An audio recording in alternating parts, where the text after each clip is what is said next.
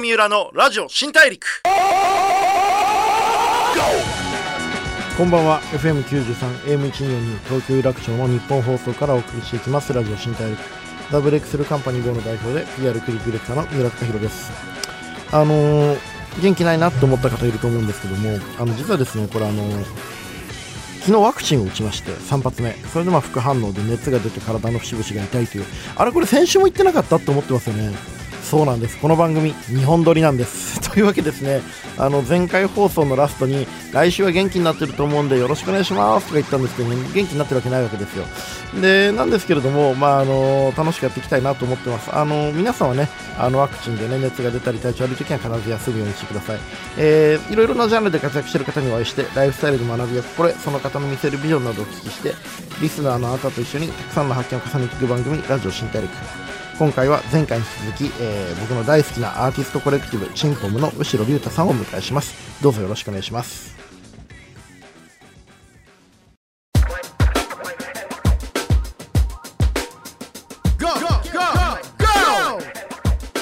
ラジオ新大陸。ザ・ブレイクスルーカンパニー GO の三浦貴弘がお送りしていきます。ラジオ新大陸。今回お話を伺うのは、前回に引き続き、アーティストコレクティブ、チンポムの後ろ龍太さんです。よろしくお願いします。よろしくお願いします。お願いします。後ろさんも花粉症？花粉ひどいですね。もう今日特にひどいですね。やっぱり現代アーティストって感じ。現代アーティストもちゃんと花粉症になるんですね。関係ないじゃないですか。人間なんで。いや、まあ、僕なんか仕事柄現代アーティスト、まあ、会社にもいますし、渡辺しおりってアーティストが、はい、あの現代アーティストってなかなか出会うこと少ないじゃないですか。普通の人は。多分日本に現代アーティスト何人くらいいるんですか？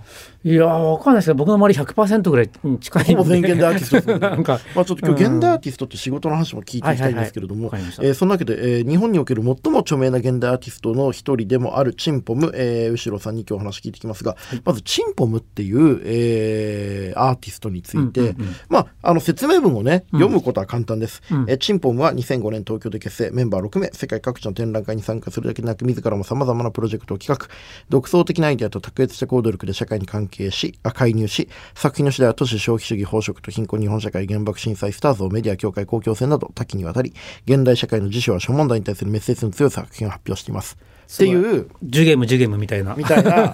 まあ、はい、書きね台本をね、うん、読むことは簡単なんですけど、チンポムとは一体何か、そして現代アーティストとは今の日本とは何かっていうことをちょっと教えてもらってもいいですか、うん、なんかアーティストっていうの、僕も結構ずっと考えてるんですよ、うん、僕ね基本多分ねアートが好きじゃなくてアーティストが好きなんですよね、でアートが好きじゃなくてアーティストが好き、なんか何をずっと考えてるんだろうと思ったら、つまりなんかまあこの例えばそういう本も出したんですよね「河の時代」って本も出したことがあって、今の時代にあってアーティストっていうのはどういう存在なのかとか、うなんか結局その今の一言に尽きるんですけど、うんあの人類の中にアーティストがいるじゃないですか。うん、でそれアートがあるっていうのはまあ、別に「モナ・リザ」もあるし、うん、北斎もあるしとかっていうことなんだけど今の時代みんなが生きてる中でアーティストがいるっていうその役割っていうか、うん、でそそれって何なんだろうなそれが一番面白いなって思ってるんですよ。うんうん、でなんかまあやっぱり基本的に当時思っていたのは始まった時とかにはチンプンとかその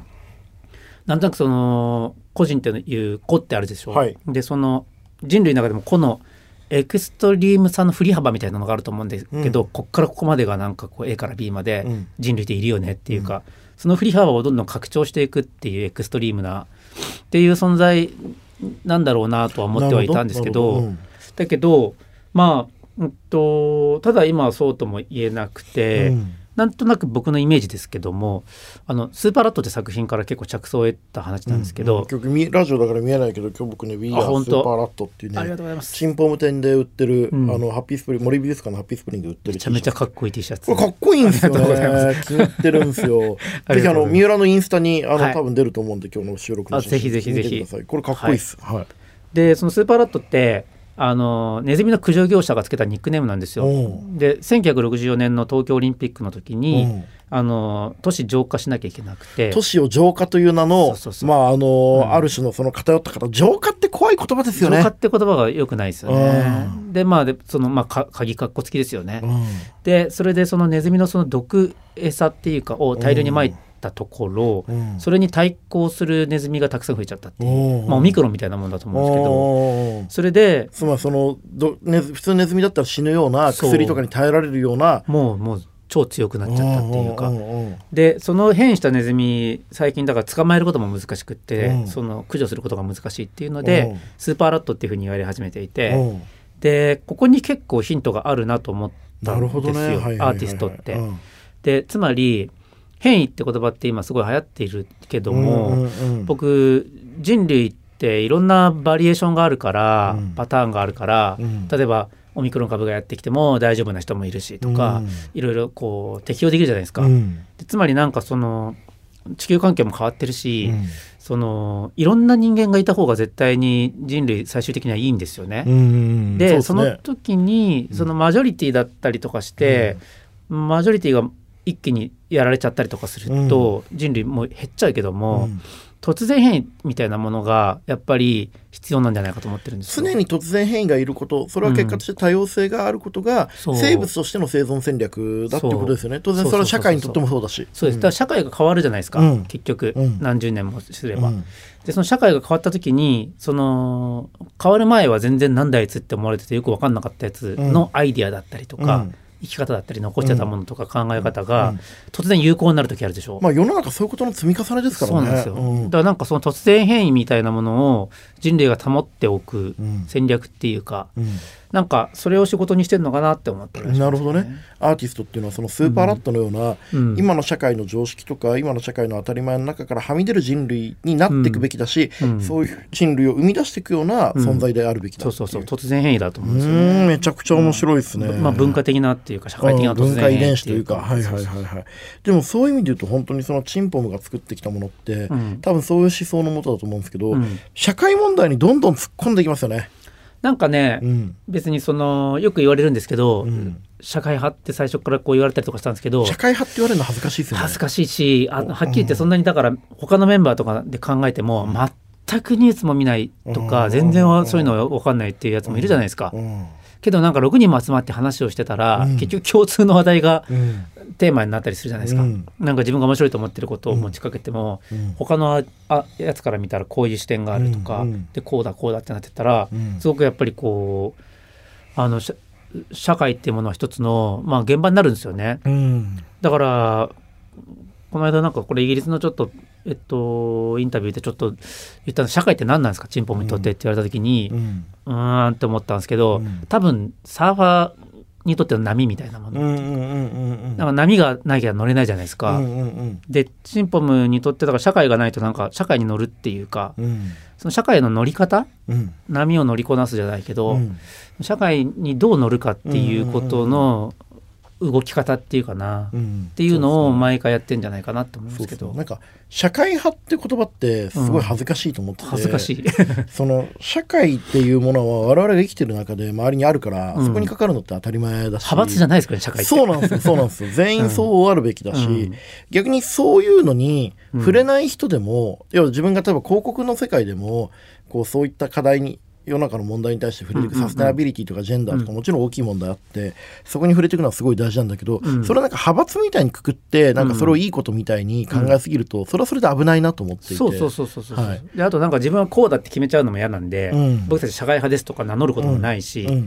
まあ、やっぱり、ね、先週リーダー辞めたってこともそうなんですけど、うん。その自分を定義しないっていうか、うん訂正して訂正し続けていくっていうか自分を、それもさっきの変異と一緒なんですけど、うん。なんか自分を変異させ続けないと動き続けられないっていうか、これ固まっちゃいますから、波があったから乗るしそうそうそう。乗らない時もあるんですよね。まあもちろん。それはそれで波との関わり方だから。チンポメンバーめちゃめちゃサボりサボるの好きなんで、うん。あの多分波来てももう浜今辺でじじゃねえなっくり見てるっていうか。うんうんうん。酒飲んでるみたいなタイプばっかりなんで、でもそのなんかこれ何かあったら何でも乗るっていうよりは、自分たちのその人間として、うん。生物としてスーパーラットとして、うんうんうんこう世の中の動きで関わりたいと思うもの関わらなきゃいけないと思ううん。ものに対し対してちゃんと必要以上に気負わずに、うん。あのちゃんと自分なりの価値観でか関わっていくっていうそこが大事ですよね。誰かがね乗ろうよって言うんですよ。うん。そしたらこの波は乗ってもいいやつじゃないみたいな。そうそうそう、ん。そしたらこう断れないじゃないですか。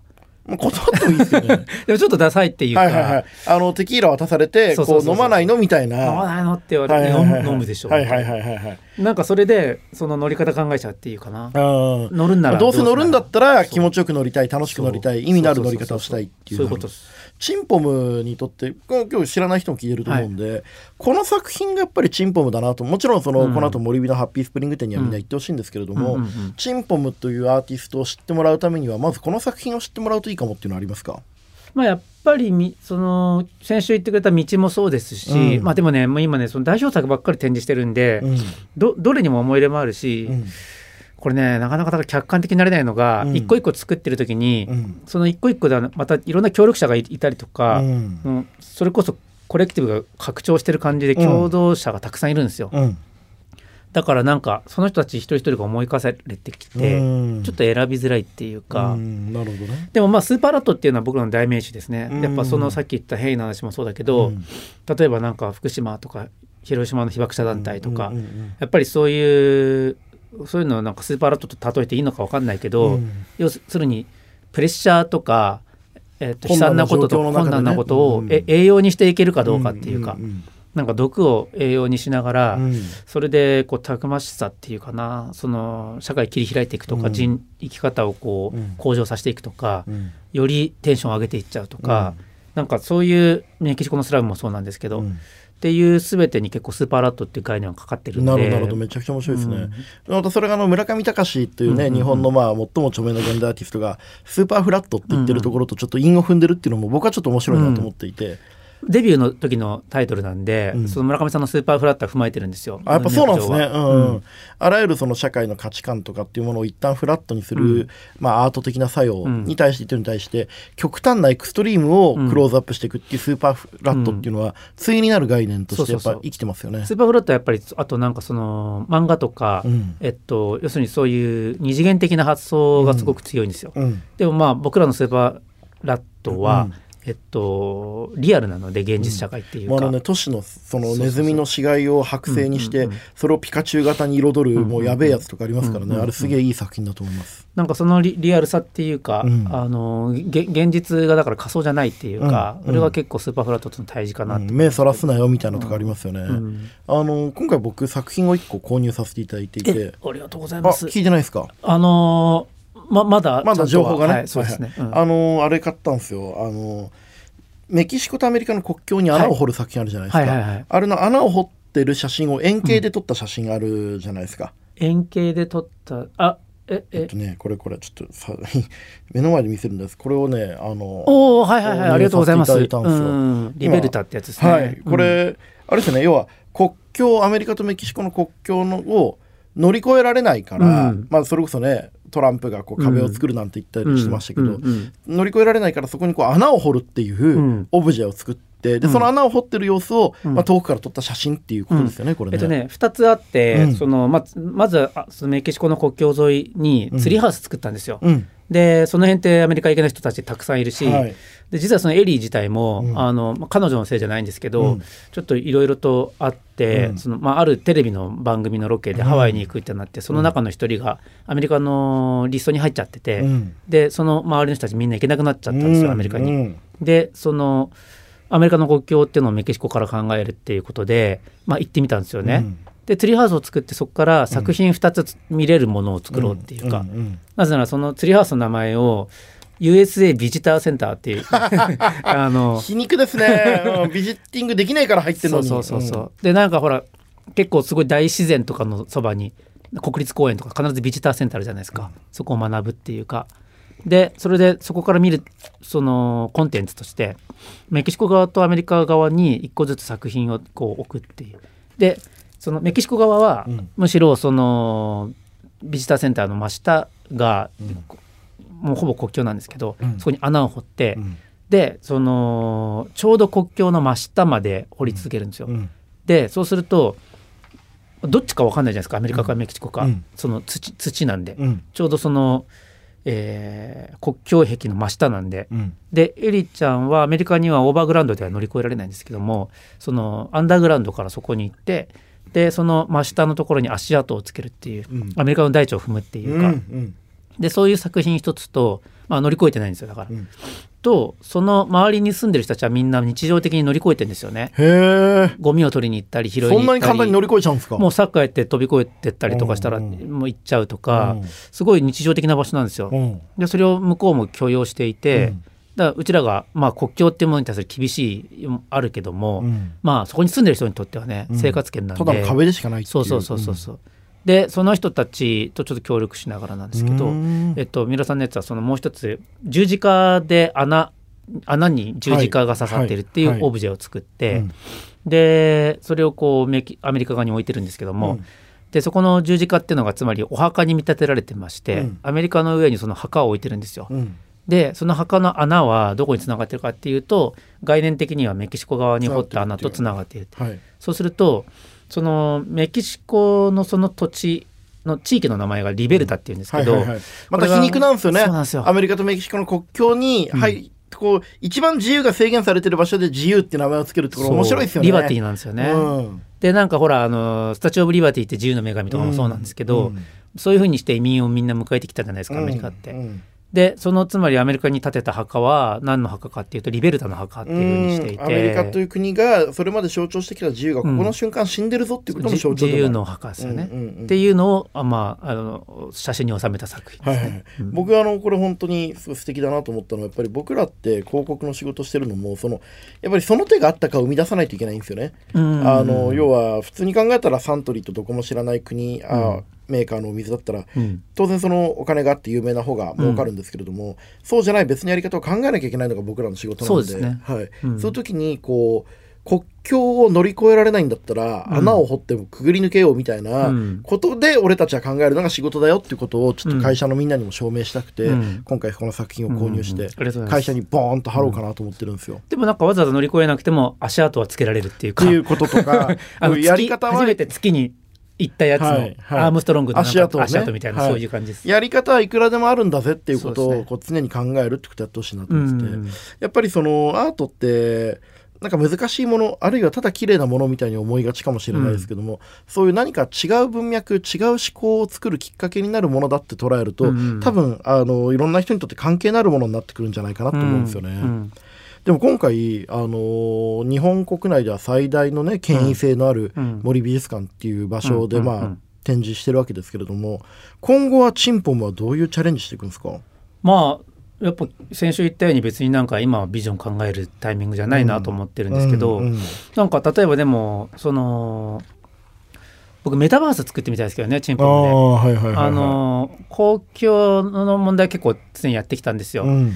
で結局その難しい公共が難しいからこそやれることたくさんあったと思うんですよね。うんでだけどもう一つなんかもう勝手に作れるアナーキーな空間っていうか公共っていうのもうん今ササイバー上にできるじゃないですか。うんうんうんむしろそのこう無限の空間がある以上は、うん。むしろそれは自由になるはずですよね。そう。でもここから先多分メタバースとかもいろんな規制が生まれたりとかどんどん何規制されていかくでしょうね。あるんだと思うんですよ。うん。っていうタイミングなんで僕 NFT よりも多分ちょっとそのさメタバースの方には、チンポもなんかやったらどどんな世界作れるんだろうなっていうかんんうん。うんなんかちょっとそれは一個面白い場作りとして考えてみたいなとか、うんうんうん。まあこれは僕の勝手なやつです。うん。あのみんなが何かやりたいかとかもそれぞれにこうあってで話しながら。みんなが何かやりたいっていう時に自由にできるのが今の、今のチンポムのいいところですもんね。そうですね、うん。それをちょっとみんなでこう模索していけばいいなと思ってますけど、うんうんメンバーで喧嘩とかなったりしないですか？あもうめちゃめちゃありますよ。あそれはもうリーダー俺が辞めた時とかも、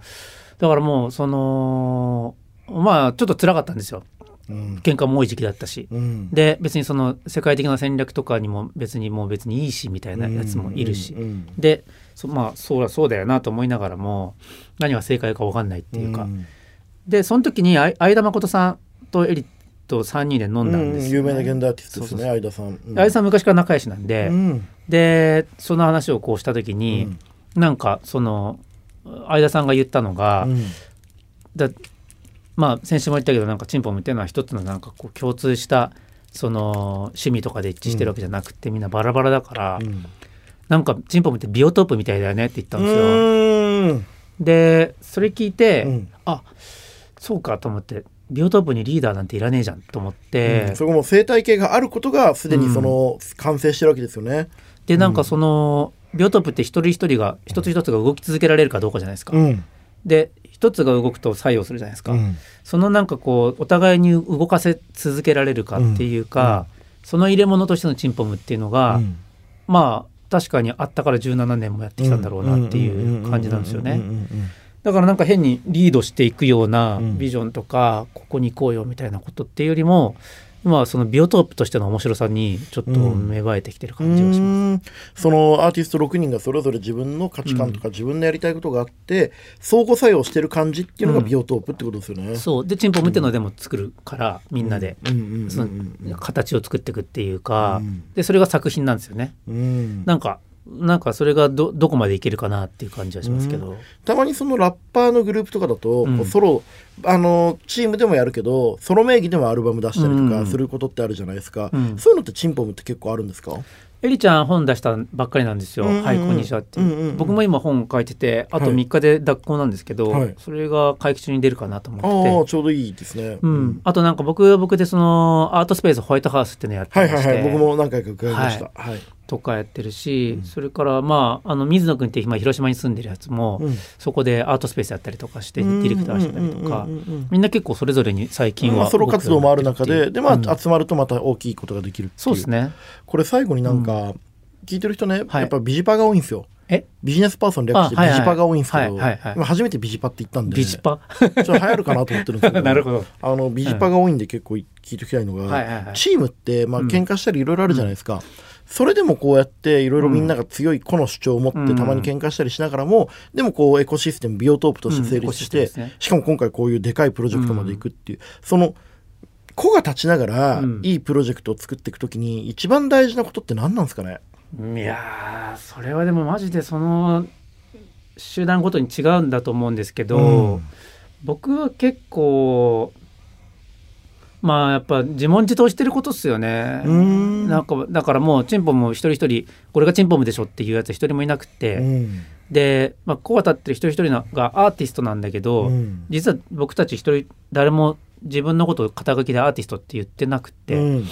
あまあほら言ってないんですか？飛行機とかで帰ってくると、うん。イミグレーションで美術家って書いてある書かないといけないですよねあれね。そうそう。うん。僕基本的にはでもいろんなとこ出る時の肩書きは、チンチン後ろ龍太かっこチンポムって言ってるんですよ。うんでエリちゃんもそうだし、うん。なんかでみんなねチンポムのプロであることはすごい、うん。もう実証してるんですけど、うん。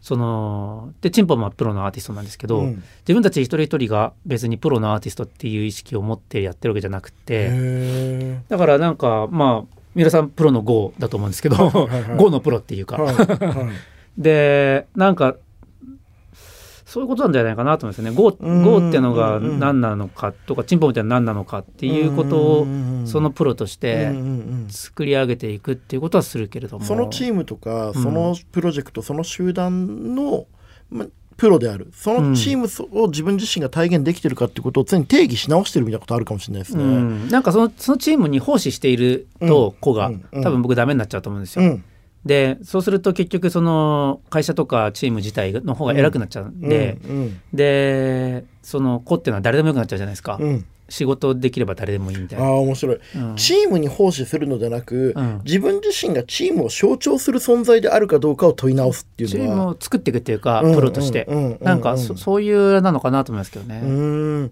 プロの会社員じゃなくてプロのその会社の人間そのプロの GO、プロの、えー日本放送、うん。プロの GO のプロ。はいはいはいね。日本放送のプロみたいな、うん。そういうことそういうポジションをそういうあり方を自分の中で持てるかどうか、うん。それをみんなが持てるかってことですよね。そうですね。でその解釈を GO の解釈は人によって違ったりとか、うん。チンポムの解釈も解釈もベンバーによって違うとか、うんなんかそれでこそ多分こうチンポムがまた変わってったりもできると思うんですよ。なるほどね、いやめちゃくちゃ面白かったですね。なんか後ろさんと聞いてるとまた、あのハッピースプリング店もう一回行きたいなっていう気ぜ持ちになるんで。ひぜひありがとうございます。ぜひあの僕も4回目。はい僕は僕多分あと23回友達連れて案内したりもするとありがとうご思うんでざいます。やっぱりあのドヤ顔したいんでね,、はい。ねうちの会社のロゴみたいな、ん。そういうねあの下品な楽しみ方も含めてやろうと思ってるんで。あのぜひ皆様ハッピースプリング店行ってください。後ろさんお願いします。2週にわたりありがとうございました。どうもありがとうございました。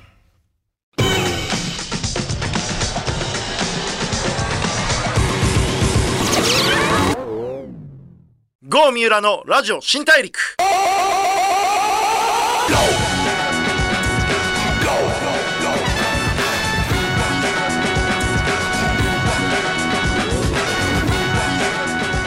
FM93 AM124 に東京有楽町の日本放送からお送りしてきましたラジオ新大陸。